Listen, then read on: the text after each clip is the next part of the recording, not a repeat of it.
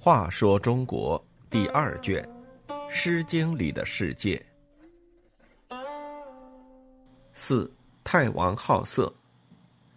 周族传到公旦父当首领时，受到西北戎狄部落的侵扰。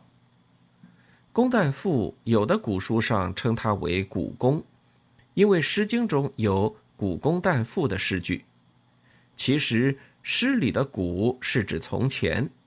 认为公旦父好古公是误解了诗的意思。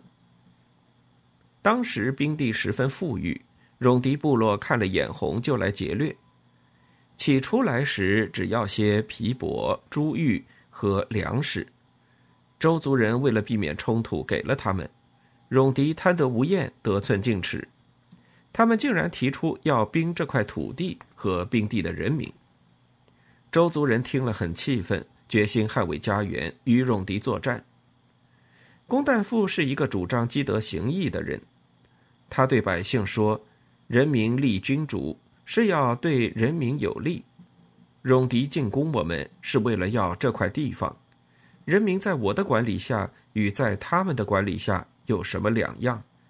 因为我的缘故而与戎狄开战，杀掉人家的父子而做君主，我不忍做那样的事。”于是，公旦父就和家人，还有他的手下的少数仆从，悄悄离开了冰地，渡过七水、居水，向南行进，又越过梁山，来到岐山南面的山脚下。冰地的人民听说公旦父走了，都说公旦父可是个好人，他仁爱百姓，从不虐待下民，跟着他，我们过上了好日子，我们不能离开他。于是，一家家扶老携幼，全都跟着公旦父长途跋涉，来到岐山下。岐山旁其他国族的人早就听说公旦父道德高尚，为人厚道，纷纷前来归附。在公旦父修德仁爱精神的感召下，岐山之阳一年而成三千户之邑，至第三年，人口竟增加了五倍。岐山脚下原来只是一片荒原，人们称它为周原。自公旦父带领族人来这里定居之后，生产一天天发展，百姓丰衣足食，人丁兴旺。公旦父又下令改革戎狄之俗，消除一切原始落后的生活习惯，正式设置了司徒、司马、司空、司事、司寇等五官，管理民事、军事、建筑。官吏、诉讼等事务。周族至公旦父时，在政治、经济、军事各方面都出现了新的气象。